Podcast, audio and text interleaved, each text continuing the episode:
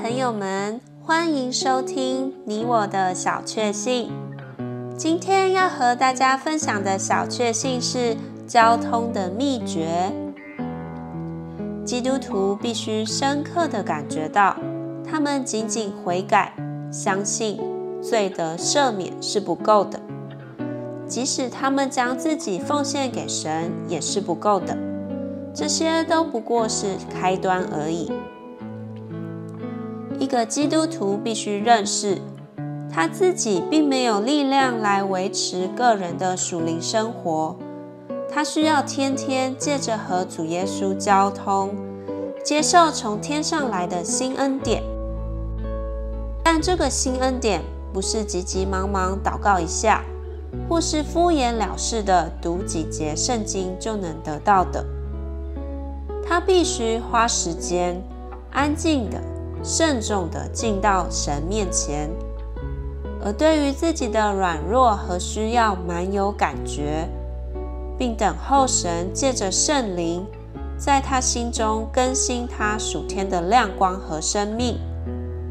这样，在一天之中，不论遇到任何试探，都能蒙到基督大能的保守。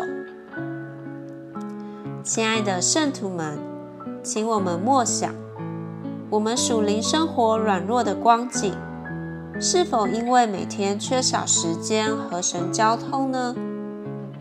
哦，我们应当相信，得胜的生活乃是可能的。许多人必要因着单独在神面前花时间祷告的缘故，从他们里面显出新的生命来。哥林多前书一章九节：神是信实的，你们乃是为他所招，进入了他儿子我们主耶稣基督的交通。First Corinthians one nine: God is faithful, through whom you were called into the fellowship of His Son, Jesus Christ our Lord. 你喜欢今天这集你我的小确幸的内容吗？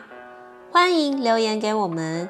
如果喜欢，也可以分享出去哦。